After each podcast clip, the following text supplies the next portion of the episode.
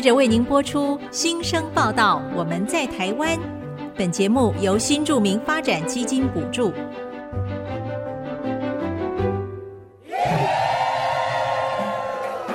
他们从世界各地来到这里，带着梦想和新力量，还有丰富的多元文化。新生报道，我们在台湾。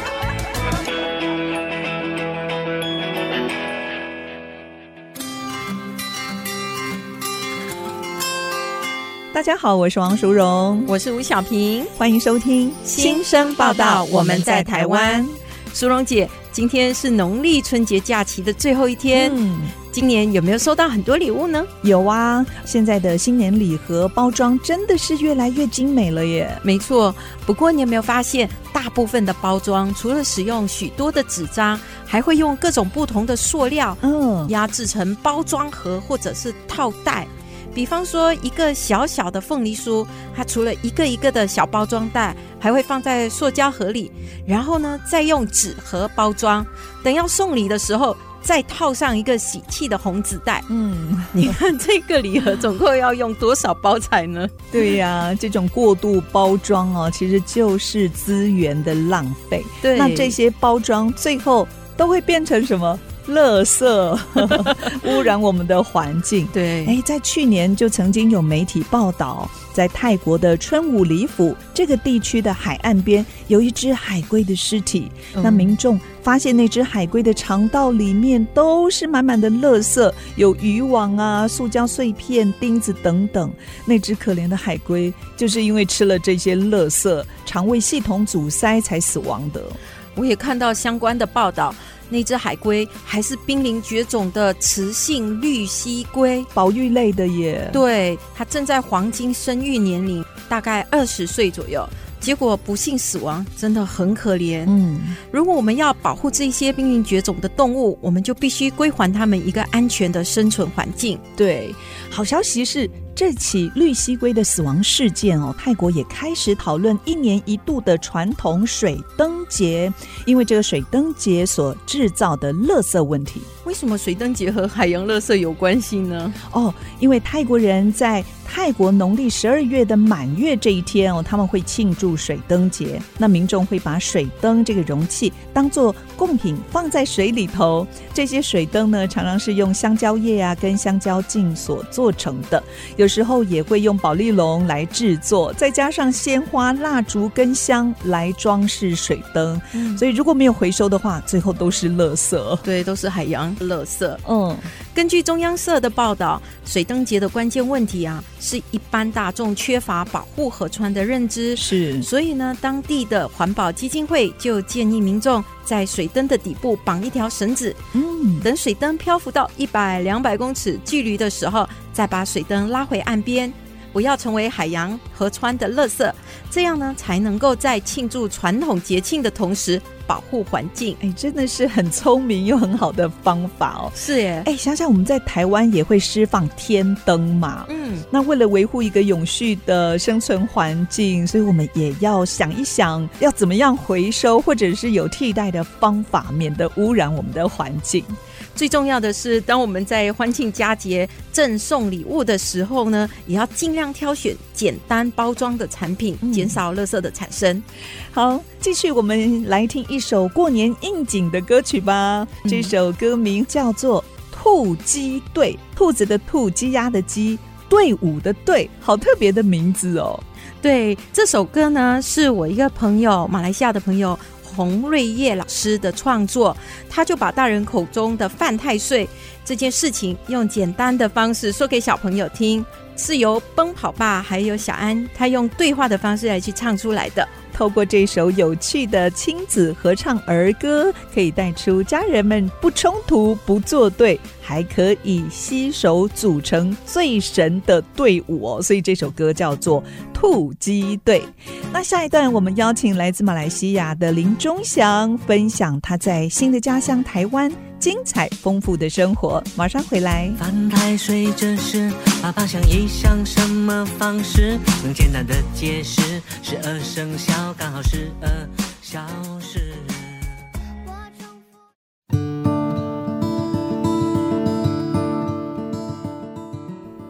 您现在所收听的是 IC 之音逐客广播 FM 九七点五新生报道，我们在台湾节目，我是淑荣，我是小平。今天我们邀请的来宾是来自马来西亚的林忠祥，他目前在艾瑞电子服务担任业务部的处长。当年他为了太太离乡背景移居到台湾，到现在已经三十三年了，台湾已经成为他第二个故乡。如今的钟祥事业有成，儿女也长大了，开始以实际的行动回馈祖国母校，在台湾跟同样来自宽柔中学的同乡成立了宽柔台湾校友会。听说小平，你也是他的学妹。没错，其实钟霞她跟我一样，我们都来自马来西亚的南部柔佛州，嗯、所以我们的家乡就在马来西亚最南端的城市，也就是新山。嗯、我们同样是毕业在新山宽柔中学，这是一所由马来西亚华人社群筹办的华文中学。只不过呢，钟祥比我大好几届，所以我都会称呼钟祥为学长。学长，嗯哼，对，现在我们就要邀请他来跟我们分享。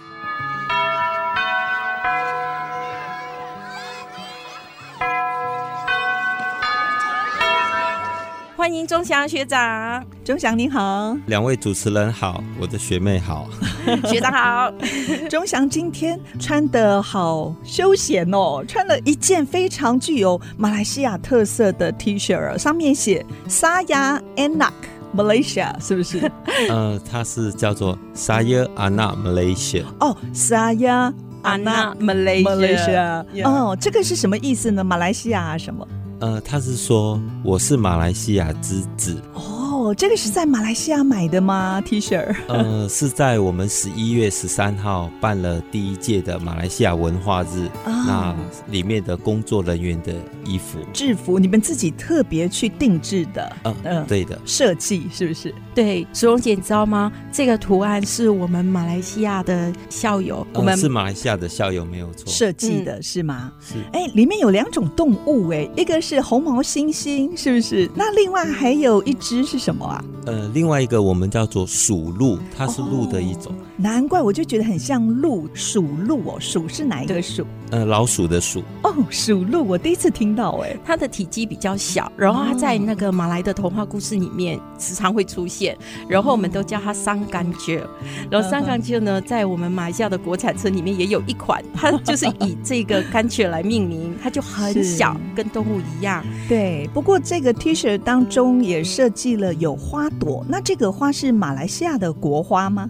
对，它是马来西亚的国花，那在台湾叫做木槿花。哇，好鲜艳的红色哦！我们我们马来西亚叫大红花。对对，它通称大红花，那代表我们马来西亚的热情跟阳光。我从小平跟钟祥学长的身上就可以看到那样的热情开朗。刚才我们介绍了钟祥是小平的学长，所以你们是宽柔中学。宽柔中学是刚才介绍是在南马地区，是不是？宽柔中学，我这样子介绍，它是一所独立的华文中学。嗯，那我们就分呃国民中学跟独立中学。简单点来说，就是独立中学它是不靠政府的任何一分钱。它是完全靠社会人士去资助成立的一所中学。哇，那很不容易耶。对，哦、要经营下去。苏荣姐，你知道吗？我们以前在念书的时候，我们还有走上大街去跟社会人士募款的。募款哦，对，哇，学长也是有记得这一段哦。呃、对。筹款的部分呢，是我们每个学生必经的一个功课，也是我们需要帮助学校的一个责任，这样子。嗯，所以现在宽柔中学还在持续的营运，是吗？有学生有没有越来越多？呃，是有的。目前来说，我们的中学呢，新山宽柔中学，它已经有了第三所分校。哦，那所以说它的人数呢，大概有在一万人左右，蛮大的一个学校，哎，是的，是。嗯，马来西亚的。最南端很靠近新加坡，对。新山宽柔中学如果到新加坡不塞车的话，原则上大概半小时二十分钟之内就可以到。隔着一个新柔海峡，那它最近的地方大概不到一公里，所以是非常的近，可以遥望新加坡。而且苏荣姐你知道吗？你看我们钟祥学长，他就是一副很运动员的样子，对，对不对？阳光。对，他在中学的时候，其实就是我们学校风帆俱乐部的成员哦，驾着风帆到新加坡。是的，就我们曾经受到我们柔佛州苏丹的鼓励，那他也捐赠了我们学校的那个风帆，嗯、所以我们因为因此有了风帆，我们就可以学生当着一个运动，哦、然后不定期的，就是每个礼拜二、礼拜三、礼拜四都会在新楼海峡，就在我们学校对面的海滩。就去做这个运动，看到钟祥学长微笑讲这一段经历，一定是一个美好的回忆，对不对？超赞的！我以前哦都好羡慕他们，可是我始终就是没有办法鼓起勇气去参加风帆俱乐部，因为觉得好难哦。学长，马来西亚跟台湾相比哦，我们的面积有将近九倍这么大，那我们的家又在。靠近新加坡的柔佛新山，我相信很多台湾朋友可能去马来西亚旅行，只是去了吉隆坡或者槟城，可不可以就是我们听众朋友介绍一下马来西亚的地理位置？好，那马来西亚我们分着两个部分，从地理位置来看，那我们又称作西马跟东马。那西马的部分呢，就是我们常常熟悉的，比如说槟城啊，最北的槟城。然后到吉隆坡，然后一直到南下的柔佛州新山，再往下去就是新加坡。那这是我们在西马马来半岛的部分。东马的部分呢，我们又有沙巴、沙劳越这两个地方。那东马的部分呢，它的面积大概就占了整个马来西亚的百分之六十，可是它的人口大概只有百分之二十。所以我们这样子来看，西马的部分其实它的。人口跟它的繁华跟人口密度都是比较多的，好像一般来说都是西边的城市的发展都是比较快，是什么样的原因让这个人口会分布的不平均呢？呃，其实真正的原因，呃，我是不太知道，但我知道。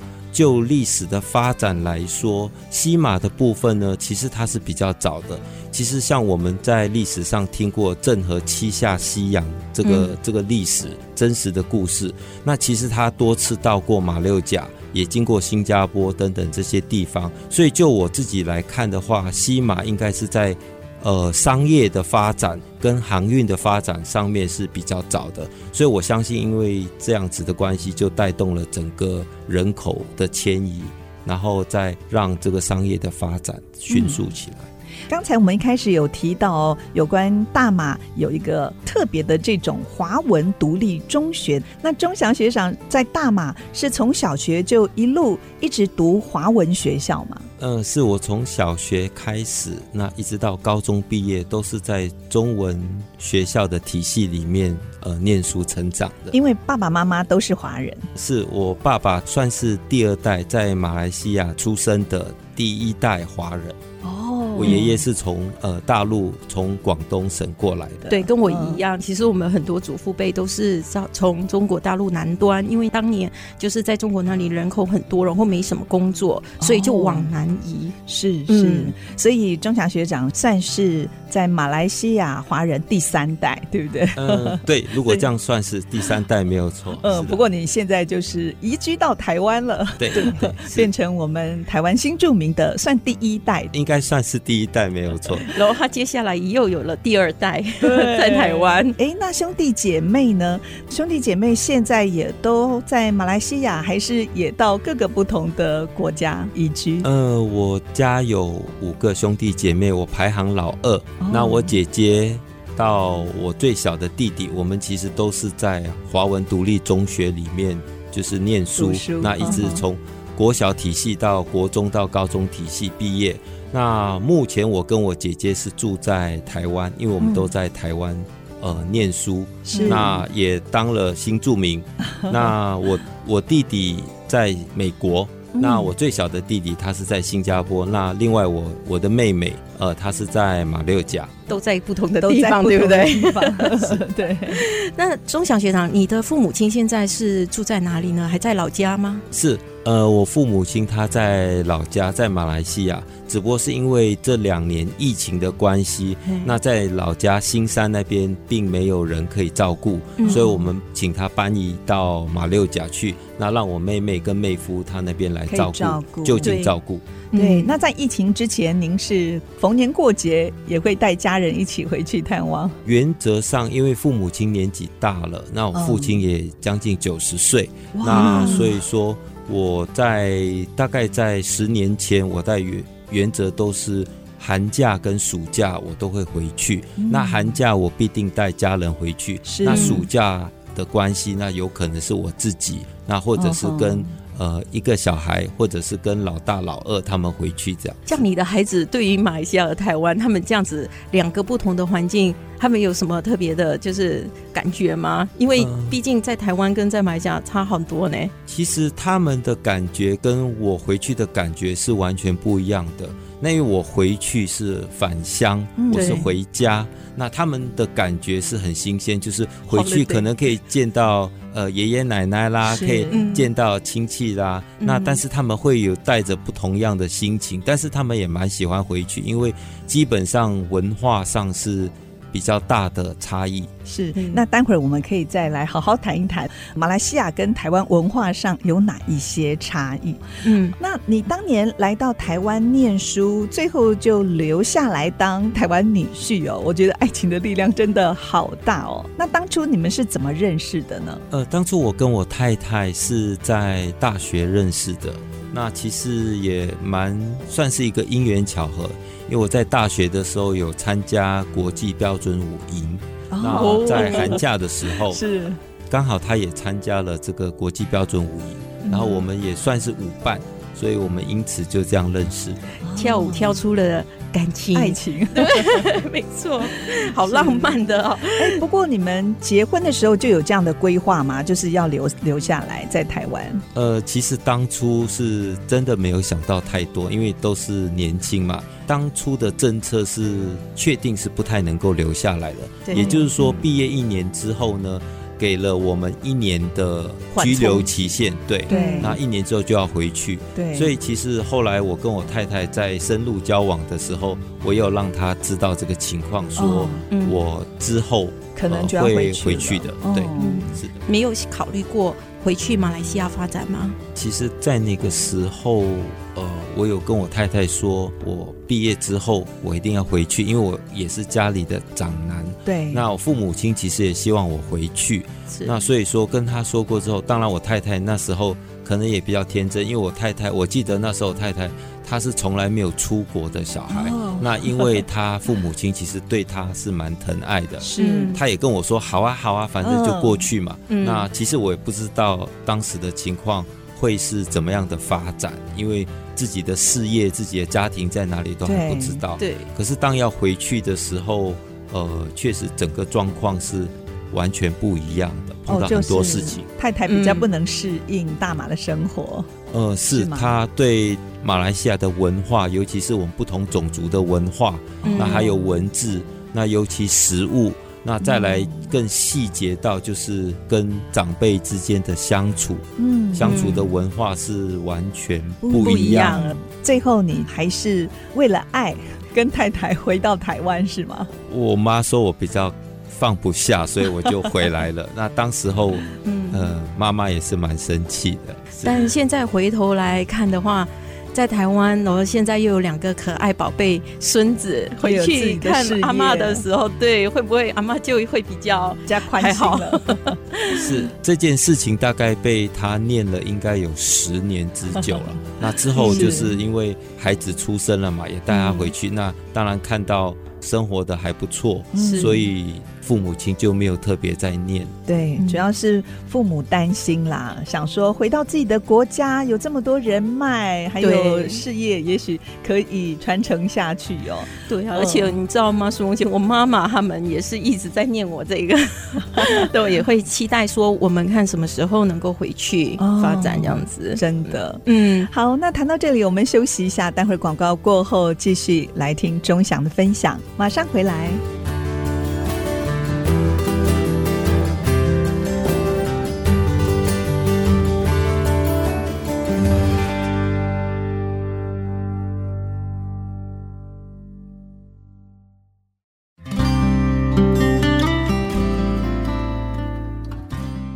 回到新生报道，我们在台湾节目，我是淑荣，我是小平。今天我们很高兴邀请到来自马来西亚的林宗祥学长。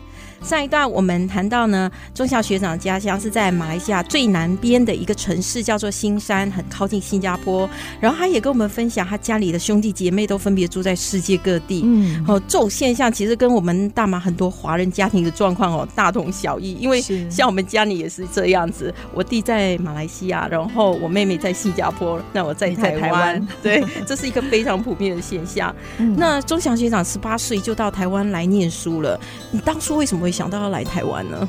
呃，其实当初我来台湾念书的最大的原因就是想出国。嗯、那出国因为经济上的考量，所以台湾在当时候的选择是比较经济实惠。是，然后再再加上就是平日我们在高中的时候。都有听台湾的民歌，嗯、那看台湾的电影，其实会有一种向往。是的，是，是我们还看了很多的琼瑶。是，我记得学长你有说你的父母是很反对，反对来台湾念书，对，很反对来。呃，对，其实当时我们的选择，呃，我母亲其实告诉我，哎，其实，在马来西亚也有一些课程，一些大专的课程可以念。嗯，所以在那个时候呢，我已经有念了，就是。呃，在我们的独立中学高中毕业之后，有两年制的。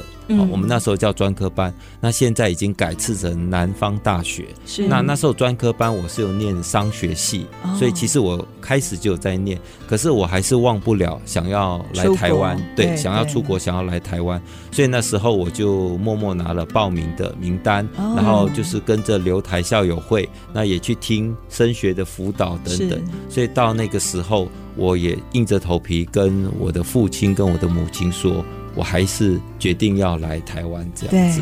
孙红姐，你没有发现啊？钟小学长做这些事情的时候，都是自己去做这件事情来做，有没有？自己先都安排好了，对，先去了解，然后决定了，然后告诉父母亲。这其实跟很多很像说，呃，我们同一个时期啊，我跟我的台湾朋友在交流的时候，大家都会说，哎，当初他们是。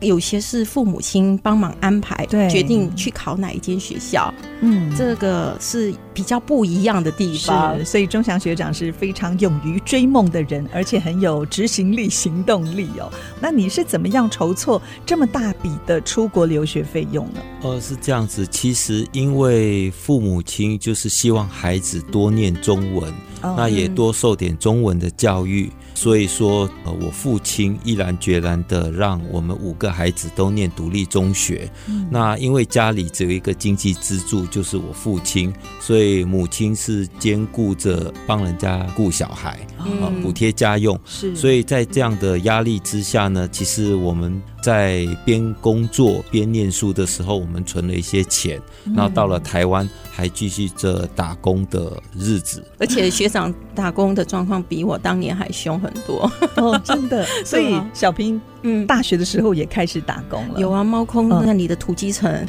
我都是晚上在那一边会出现，就在那边端盘子、洗厨房的人。那钟祥呢，都做哪一些工作呢？呃，在来到台湾之后呢，其实平日我就在餐厅，呃，我做的是打烊班，很辛苦哎、欸，还好。真的、哦，那因为那时候，呃，我们希望能够多赚一点钱，可是因为。平日要上课，所以时间不够，所以我们那时候选择打烊班的原因，是因为工作可能会比较累一点。可是钟点费比较高，对不对？呃，对，对是钟点费比较高。打烊班的工作内容就是等大家都差不多吃完饭，将近八点的时候，我们就去洗地、洗厨房、对洗碗，然后是是 大概这方面的工作。那这方面工作，因为一般人比较不想做，嗯、那所以薪资也会相对比较高。那同时间，其实在大学的时候，那餐厅的老板。呃，对我们很好。那因为我在我在的是一个做川菜的餐馆，所以会供饭食，是不是？对对对对，有时候老板会煮一些特别的东西，他自己自创的一些菜色给我们尝尝看，哦、会让我们来吃。所以这这方面我也觉得很好。是，而且学长你有说过，这一份工作是由你的学长传承的，他还曾经对大马的学弟妹精神喊话一番，对 所以你们都互相帮忙，是不是？哦，是是的，这样。其实我们能够找到这些工作，其实也多亏我们的学长姐。那因为学长姐之前就做这些工作，嗯、那当她大四快毕业的时候，她就会找学弟妹过来。那我们算是一个传承。那学长姐也会跟我们讲：“哎，你要好好做这个工作，不能够丢脸哦，因为这个老板对我们乔生非常的好。那你要很勤劳的做，那这样子以后你毕业之后呢，那你的学弟妹才有工作可以继续做，要不然老板就不找乔生了。大概是这样子的方式，会让我们惦记在心。对，听说你还曾经两年寒假都没有回家，没有回马来西亚，都在打工，而且饭店里晚上要睡在纸板上哦。对啊，苏荣姐，你可以想象吗？那听到这一段，我也是觉得学长的这一段经验，我很值得跟大家分享一下。嗯。是在来台湾的第一年，第一年我到了侨生大学先修班，也就是现在的林口师大分部。那那一年的寒假，我也预设到我应该不会回去，因为回去的机票比较贵。那我们也透过教官的介绍，那时候教官对我们侨生都非常好，那就介绍我们打工的机会。那我是被分配到台北的富都饭店，在台北的中山北路，我非常记得。那就是因为寒假的时候呢，因为寒假过年，其实饭店有很多中西餐厅。那我是在西餐部打工，是所以说那时候因为要住那里，因为我们林口到台北市其实距离还蛮远的，对对。那时候其实我也。不晓得说，我住的地方就是这么的简单，所以那时候，呃，我住的一个宿舍大概就是十几个人。那因为我是大概呃打工，寒假打工不到两个月，对，所以安排没有安排床位，他到底有没有给你床位？是没有的，没有。对对对，就是我就就是打地铺睡。对，那时候是冬天呢。对，所以我带着睡袋这样子，是每天都在露营，在饭店的宿舍。在录音是，那是一个对我来说是一个难忘的经验。但后来我没有在那边打工，因为我觉得时间换算下去 CP 值比较不高，所以后来我呃上了。淡江大学之后，我就跟学长到工地去上班。哦，那个薪水也比较高，对不对？呃，是的，就是相对来说，当然我们是出卖劳力跟体力，那相对薪资跟那个工作时间来换算的话，也 CP 值比较高一些。是，可是这些在工地打工，它有一定的危险性。你家人不知道吗？呃，其实我是没有跟父母亲说这些的，不想让他们担心。对，因为我们也二十岁了，也算是自己要要懂得怎么照顾自己。那再加上。其实学长姐都会耳提面命的告诉我们啊，什么东西是危险的，什么这样。嗯、所以其实学长姐对我们就是犹如我们在台湾的父母亲一样。嗯、所以我们就按照学长姐的一些呃叮咛，那就是我们还是一样工作，为了筹措我们的学费，对，还有主要的生活费。所以我们就是还是一样去工地上班。哎、嗯，像在马来西亚，从小就要训练孩子独立，这是很普遍的吗？在一般。家庭，因为你现在自己也在台湾，身为一位父亲，是，是 我感觉现在的小孩我是比较不知道，但在我那一个年代，我是一九八八年就是高中毕业，一九八九年来台湾嘛，在我一九八八年那个年代呢，其实我感觉就是我们在马来西亚的孩子，那父母亲其实对我们功课以外的。工作都蛮要求的，比如说要求协助家里、帮忙家里，甚至我的同学可能就帮忙父母亲去呃卖面啊，或者做跟他一起做生意。其实这部分都蛮要求的，所以在谈到在家里做家事的时候，其实呃也会要求不管男女生。呃，像我妈妈是客家人，人家说客家人可能对男生比较好，可是我是没有这个感觉，因为我母亲对对我们男女生。对，要求都是要会做家事的。其实，在我们那个年代也是一样啊，家庭教育还蛮严谨的，蛮要求的。就是除了我们学校的功课要顾到之外，家庭教育是不能少的，对不对？是，好像现在就比较不一样了。我觉得少子化是一个很重要的原因。对，每一个都是宝贝。没错，而且其实现在也比较少这种家庭代工的 的工作嘛。因为像我以前小时候，我妈妈也是很多代工。哎，我们家也是。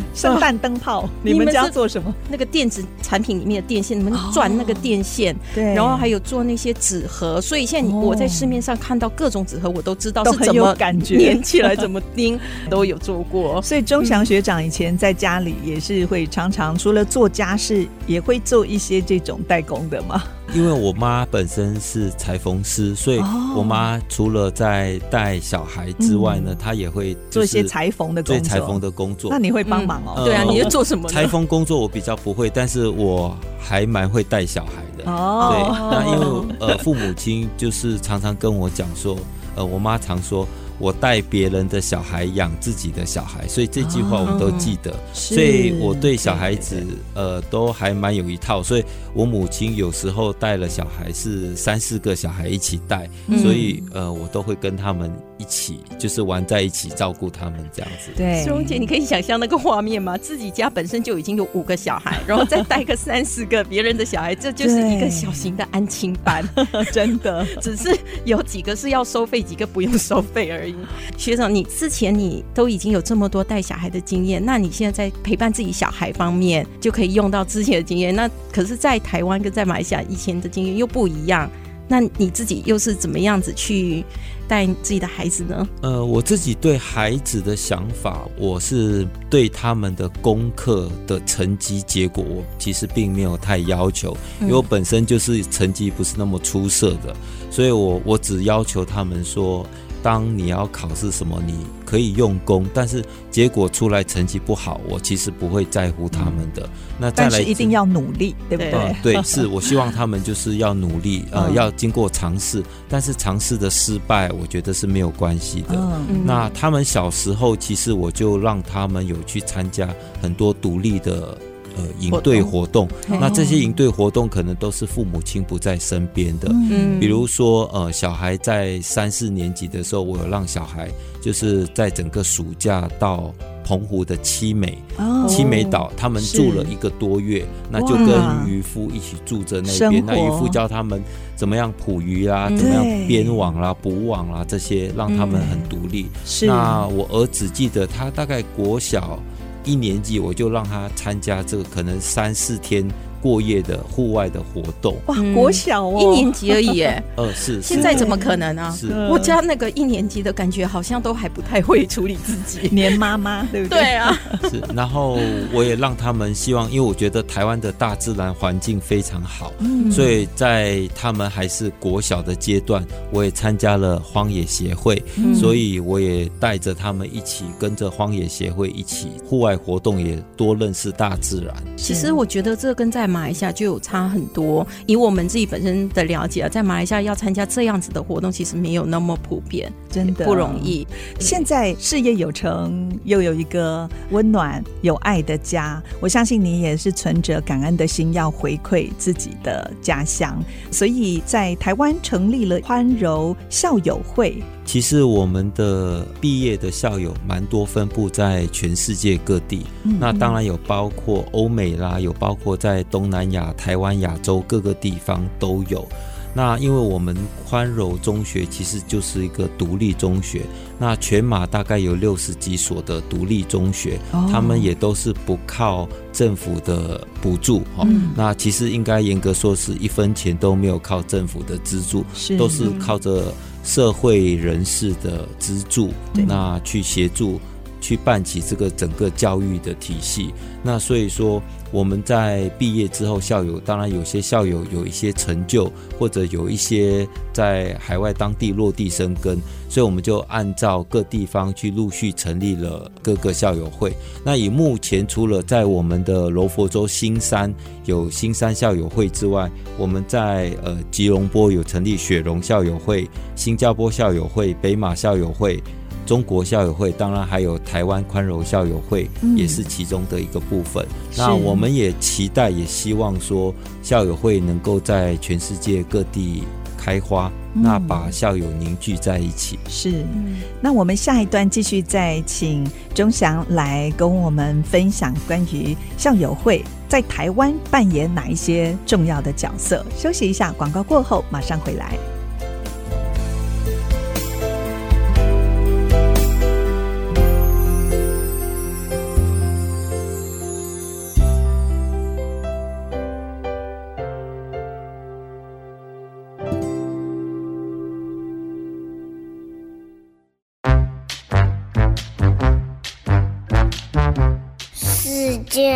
花筒。大家好，我是菲律宾的新二代刘小新。我今天想跟大家分享的是菲律宾的成年礼。在十八岁的生日，如果你是一位女生，你会被打扮成像是一个公主一样，所有的亲戚朋友都会在这里齐聚一堂，全家人一起见证这场盛宴。在菲律宾的文化中，非常重视生日。我童年期间每一年都会过生日，十八岁那一年更是重要，因为十八岁代表了成年。亲戚朋友在那一天会找寿星拍照，拍完照之后，这些亲戚朋友们会在旁边聚会，吃吃喝喝。其实呢，当天寿星拍完照之后，就会被晾在旁边。其实这一个画面很像是台湾的婚礼，新郎新娘都在旁边，大家找他拍照。拍完照之后，大家干嘛？吃宴会，吃半桌。吃完呢，大家开始谈天说地。在当时候呢，我们的成年礼其实大家都是非常重视的，他们非常在意这位寿星，就像是我们在婚礼的时候非常注意我们的新郎跟新娘。我认为这是一个非常特别的体验。如果你有菲律宾的朋友，欢迎你找他们聊聊，他们当时候成年礼有什么样的体验。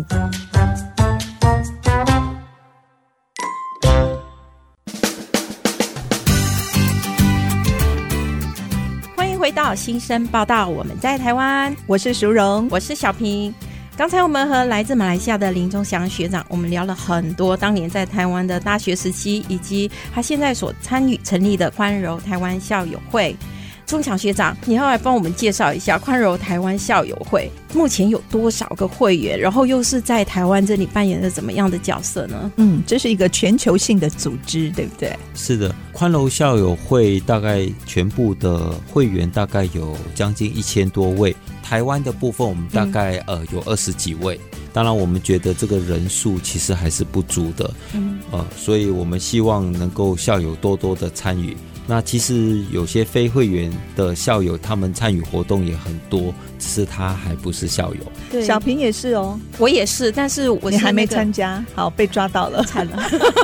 所以待 会长在这里，待会就要跟会长那个报备一下。对对，对，校友会哦，其实他主要是扮演一个桥梁的角色，他连接了学长姐跟学弟妹，特别在台湾这个部分哦，在台湾生活的大马学生跟社会人士。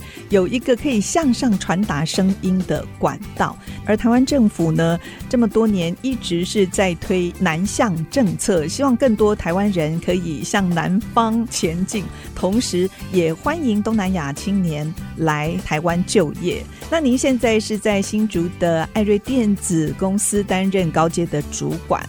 您觉得这个南向政策是不是也要更开阔的来吸引海外人才来台湾这地方呢？是的，我觉得我们在台湾成立校友会，其实一个很大的目的就是能够有一个合法的社团，能够代表我们的校友，我们马来西亚的呃学生，呃去跟政府的各个单位部门去参与。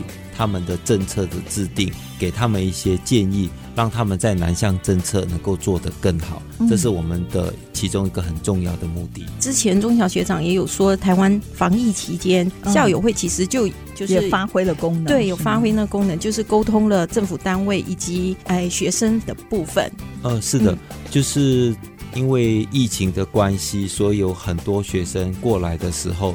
可能没有地方住，或者是防疫宿舍的费用很高昂等等这些问题。因为毕竟过来很多学生，那除了马来西亚之外呢，其实有包含泰国、缅甸和辽国等等其他的地方。是，其实有很多学生的家境其实并不是太富裕的。那针对这一点，可能因为很突发事件，所以在政策上没有好好的照顾到我们这些。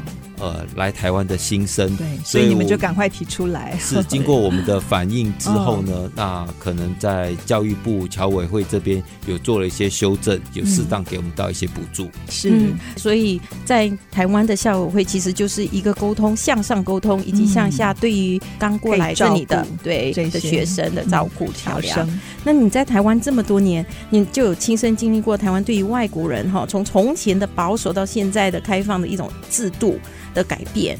我们来聊一下，你当年在台湾的时候申请居留证、工作证，不是像现在那么容易的。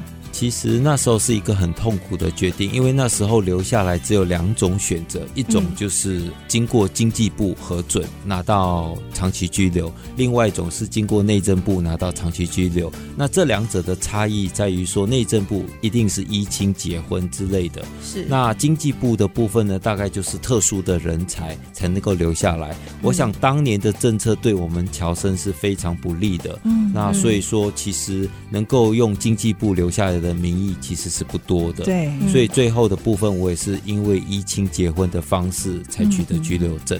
哎、嗯，所以现在政策有放宽很多了，很不一样。是，尤其这近五年来，我感觉到政策是有比较宽松，他对侨生留下来，因为要吸引呃年轻的人留下来，因为人口结构的改变，所以说在政策上是有可以留下来，也比较容易。那他是用。评点制的方式，用点数的方式，让这些大专毕业或者是大专以上毕业的人留下来，其实就方便很多了。是，但学长，你就是在新加坡也有很多的朋友嘛？新加坡跟台湾同样是作为一个就是蛮仰赖外国人才的一个地方，对于外国人才延染的这样子的一个制度，你觉得台湾和新加坡有什么不同的地方吗？呃，其实我觉得最大的不同点是，台湾的政策其实算是友善的，但是比起方便度来说，其实是很不方便的。怎么说？呃，在各个部门，因为侨生外国人需要留下来，他其实要透过移民署、经济部、内政部等等，那这些相关单位他们并没有一个。一个比较统一的规划，所以他在这上面其实会让很多外国人或者是侨生，他们在办理这个留下来的时候，其实会要跑好多个地方，是是这方面是比较不方便。那 各单位之间的沟通协调，我觉得。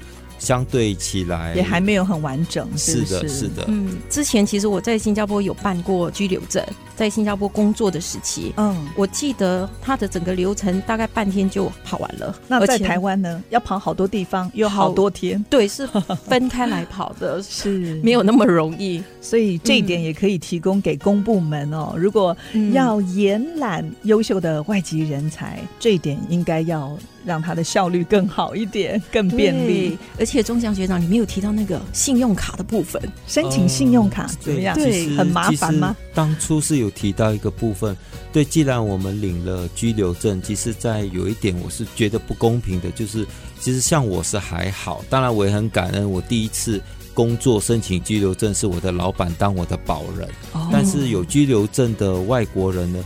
现在申请信用卡是非常困难的，当然，呃，我觉得可以在信用额度上面去控管，但是因为少了信用卡。我们在办很多事情是不方便的，对，真的，的，而且还有在房贷的部分，如果是外国人要在台湾买房子，也需要一个台湾的保人，不然就是公司就职的单位，对，要够大。是，不过在台湾没有亲人的状况下，你要找一个保人，我觉得很不容易。就像刚才钟祥学长讲的，老板还愿意当你的保人，这个也很不容易。我们也不能这样子要求嘛，对不对？是是，是主动要求。但是淑荣姐，你知道吗？台湾。真的是一个蛮友善的地方，我觉得在就是在很多的时候哈，你会遇到一些困难，但其实后来都会得到协助而获得解决。